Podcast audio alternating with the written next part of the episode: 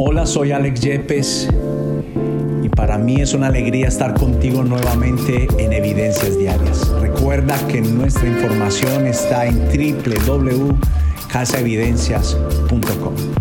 Quiero seguir con la serie El efecto y el poder de las palabras. El apóstol Santiago me encontré con un versículo tan, tan especial que yo lo llamo como esos tesoros escondidos. Y él menciona y dice que la lengua es un miembro muy pequeño, pero que se jacta de grandes cosas y que en ella misma se puede encender un fuego grande. Qué impresionante. De un miembro tan pequeño, dice el apóstol Santiago también en otro versículo, que gobierna todo lo demás. Y uno siempre piensa que son las cosas grandes, los miembros grandes los que gobiernan.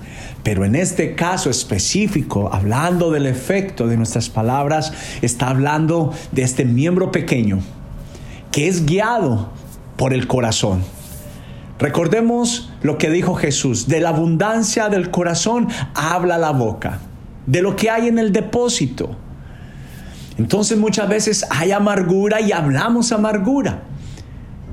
En otros momentos en nuestro corazón hay engaño y hablamos engaño. El efecto de las palabras son lo que hay dentro de nuestro corazón. Y entendemos bien la semana pasada que la vida y la muerte están en el poder de la pronunciación, de la boca, de este miembro pequeño, de nuestra lengua. Y por eso es importante meditar y hacer una evaluación de nuestra vida. Y tal vez podamos hacer un alto y decir, podría ser en mi balance de vida que el efecto de lo que me está pasando podría haber iniciado por una mala pronunciación. Pues en la boca, en el corazón están las seducciones, están los engaños, está el pesimismo, está el desánimo. De todo decreto que sale de nuestra boca, edificamos nuestra vida. Y es por eso que adquirimos con nuestros labios el producto de nuestra vida.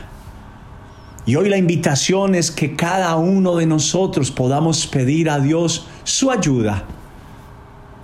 Este es el tiempo que Dios quiere que tú pienses y que tú analices de lo importante que tú eres para Él. Pero él no puede hacer nada sin tu autorización. Estaba recordando cuando Jesús también dijo, impresionante esto, en algo tan sencillo. Él dijo que tú sí sea sí y que tú no sea no. Y nuestra tendencia es en cosas simples, oye, nos vemos a las 10 de la mañana y resulta que nuestra pronunciación la tenemos en poco valor, sabiendo de antemano que no íbamos a llegar a esa hora. Así muchas veces son los compromisos de nuestra vida, tal como nosotros valoramos la pronunciación, como valoramos los dichos de nuestra boca, así valoramos nuestra vida. Y por eso muchas veces sentimos que este efecto nos aflige y nos entristece. Tal vez no conocíamos de dónde venía, pero hoy sabes de dónde ha nacido. Te animo a que pidas a Dios una transformación, un cambio de vida y que tú puedas orar de la siguiente forma. Padre Celestial, reconozco que la pronunciación de mi boca no ha sido la mejor.